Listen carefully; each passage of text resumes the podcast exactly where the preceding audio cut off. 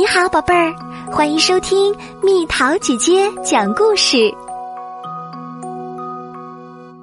怪兽和强盗，在高高的山上，有一座既坚固又安全的城堡。城堡里住着一伙强盗，他们又偷又抢，日子过得很快活。有一天。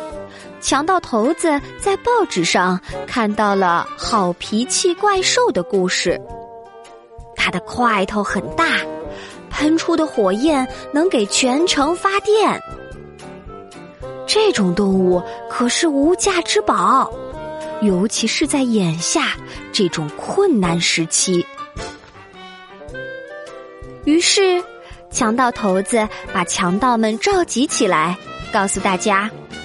伙计们，我们的城堡附近有一头怪兽，它长得和房子一样大，有一千匹马那么强壮，而且它还可以喷火，这可是独一无二的。火是发电厂运作的关键一环。那又怎样？一个小喽啰问。我提议，我们去把它抓回来。强盗头子说。抓回来之后呢？又有人问：“他比我们所有人加起来吃的都多。”强盗头子笑了：“嘿嘿，我们不用养它。”他说：“我们可以直接把它卖掉，肯定能赚一大笔钱。”可是我们该怎么抓它呢？它那么强壮，还会喷火。厨子出了个主意。我可以给他烤几块蛋糕，大家都知道这头怪兽有多爱吃蛋糕。当然了，这可不是寻常的蛋糕，我要在里面嘿放上安眠药。怪兽吃完蛋糕就会呼呼大睡，然后我们不费吹灰之力就可以把它运上卡车。强盗们都觉得这是个好主意。厨子立刻去烤蛋糕，香喷喷的蛋糕出炉后，他首先尝了一块儿，结果他立马倒下，大睡了三天。其他强盗把他留在城堡里，一起爬进卡车去抓大怪兽了。他们开了好长一段路，终于找到了怪兽。怪兽看到一下子来了这么多客人，有些惊讶。但是他们带来的蛋糕闻起来太香了。他吃着蛋糕，渐渐的越来越困，站都站不稳了。他打了个大哈欠，终于倒下睡着了。强盗们赶紧围上来，七手八脚的给他捆上绳子。可是怪兽还没有睡熟，他挣扎了两下，就把强盗们全甩到了地上。强盗们吓得要命，连忙爬到了一边。最后，这头庞然大物总算睡熟了，他还打起了呼噜。嘿！赶紧动手！强盗头子说：“他睡着了。”强盗们扛起结实的粗绳子，费了好大的力气才把怪兽捆起来。要知道，强盗之所以是强盗，就是因为他们不愿意费太大的力气。等他们折腾完，把怪兽结结实实的捆在卡车上。已经是半夜了，强盗们趁着月光，得意洋洋的开着车上了山。等他们回到城堡，天已经亮了。这是怪兽平时起床的时间，但是他现在仰面躺在卡车上，还被结结实实的捆着。怪兽不明白这是怎么了。太可笑了，他想。怪兽眯起眼睛看了看太阳，翻身站了起来。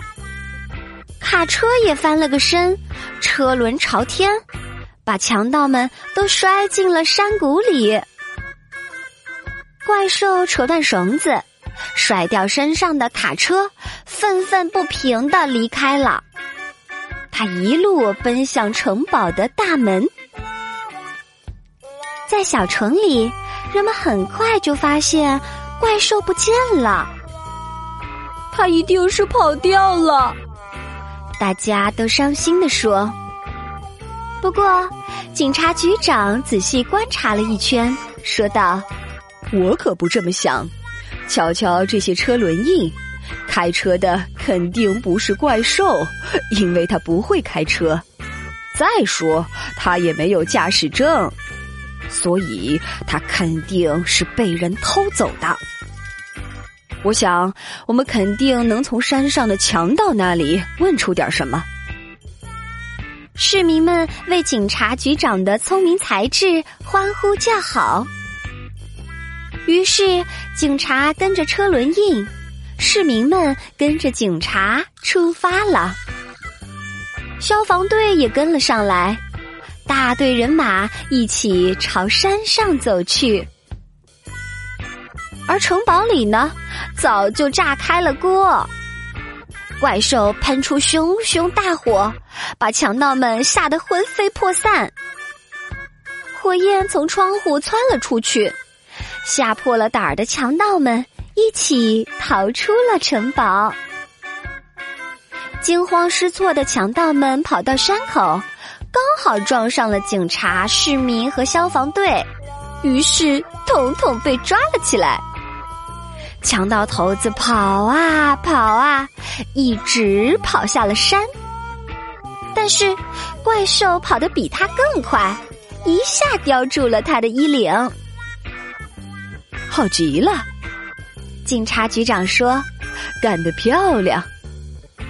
消防队扑灭了城堡里的大火。大家走进城堡一看，这里有成百上千件失窃的物品，金银珠宝、电视机、自行车、手表，样样都有。我们要好好感谢我们的怪兽。警察局长说：“他下令把赃物装上卡车，和市民、消防队以及怪兽一起，喜气洋洋的回到了城里。市民们专门举办了一个庆祝仪式，大家都松了一口气，因为强盗们都被抓住了，大家再也不用提心吊胆了。”市长亲自发表演讲，夸奖了怪兽，还授予他一枚奖章。音乐响了起来，一个小女孩为怪兽送上了鲜花。不过，市长还告诫怪兽，不要接受陌生人的鲜花和糖果。怪兽有点不好意思。但他看到自己的名字出现在报纸上，旁边还有那么多大大的字，就开心起来了。毕竟，他也有收获嘛。